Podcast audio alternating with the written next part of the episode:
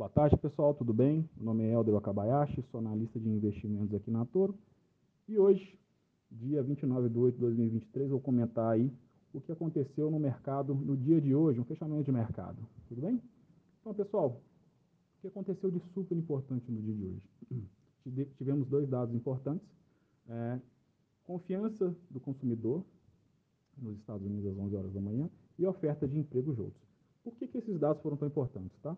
É, tempos, semanas para trás, muito se comentava sobre a eficácia né, de onde está as taxas de juros nos Estados Unidos, se existiria a possibilidade de aumentar ou não essas taxas.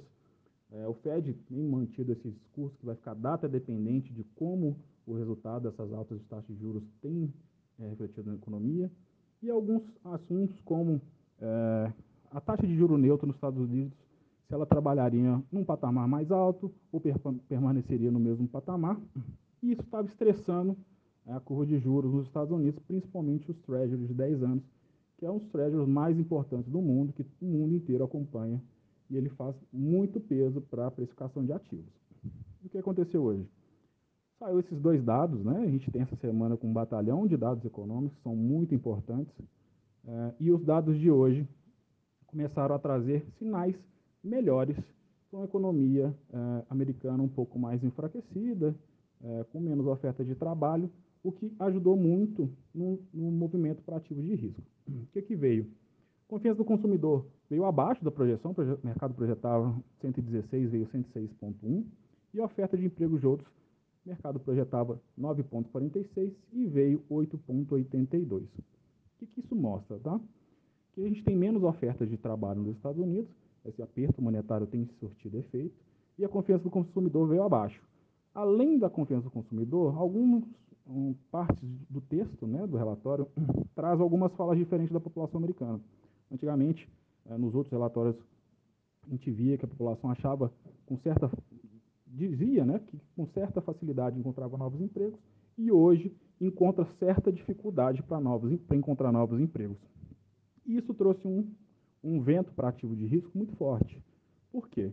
Após esses dados, né, que vieram abaixo da expectativa, bem abaixo da expectativa do mercado, a gente teve uma desidratação muito forte nas curvas de juros americanas, principalmente as taxas de juros longas dos treasuries de 10 anos. Os treasuries de 10 anos estavam trabalhando aí na casa de 4,24, né, 4,24%, e vieram para casa de 4,11, uma queda de mais ou menos 2,3%, uma queda expressiva, ainda mais quando a gente fala uma questão de curva de juros longas, é, tem um efeito muito grande para ativos de risco, e treasuries de dois anos que estavam trabalhando, estão trabalhando né, agora na casa de 4,88%, com uma queda de 3,4%. E como acontece isso? Né? Um, um fechamento de curvas é, de juros longas, né, principalmente nos Estados Unidos, traz um viés, traz um sentimento de um pouco mais apetite ao risco, e isso que aconteceu no mundo inteiro. Olhando índices futuros nos Estados Unidos, né? Dow Jones trabalhando com uma alta de 0,77, S&P trabalhando com uma alta de 1,37, Nasdaq trabalhando com uma alta de mais de 2%, e esse reflexo né, de uma bolsa mais forte lá fora trouxe também bons ares aqui para o Brasil. Nosso índice está trabalhando aí, índice futuro, tá? Trabalhando com uma alta de 1% na casa de 120.300 pontos. E também trouxe um ar muito bom para o real, trazendo, fortalecendo o real frente ao dólar. Dólar é, real frente ao dólar, né? Uma queda de 0,45, dólar sendo cotado a 4,85 dólar futuro. E reflexo nisso também a nossa curva de juros longas, né?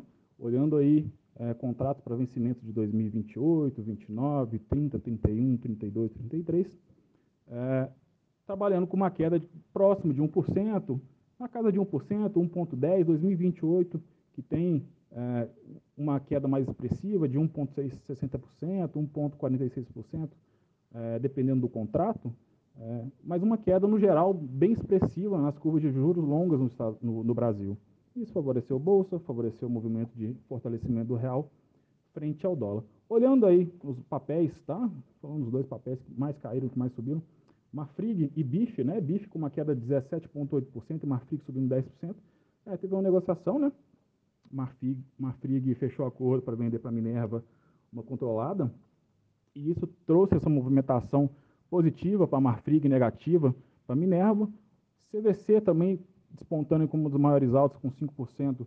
Depois, né, muitos analistas falam que depois que é, a recuperação judicial 1, 2, 3 milhas foi anunciado, é, isso traz um ar bom para a CVC, né, já que é uma concorrente direta, e também uma das maiores quedas aí, 4,91% PK. Bom, pessoal, lembrando, né, esse movimento de hoje foi basicamente aí por questões de dados econômicos. Amanhã nós temos mais dados econômicos nos Estados Unidos. Vamos ver se esse tipo, né, é, de arrefecimento da economia americana vem é, sendo é, notificada, né, na questão de empregos privados, ADP e o PIB amanhã. Pode, né, se isso, é, o, que, o que aconteceu hoje com o arrefecimento da economia se repetir amanhã, pode ser que a gente amanhã também tenha um índice um pouco mais positivo e um movimento mais de queda no dólar. Mas lembrando, os dados de hoje são um primeiro passo de, uma, de um batalhão de, de, de dados econômicos que podem trazer é, um viés mais comprador, caso tenha um efeito positivo aí, né, de queda de taxa de juros americanas, pode favorecer bastante o movimento de índice para cima e dólar para baixo. Vamos ver os próximos, os próximos passos.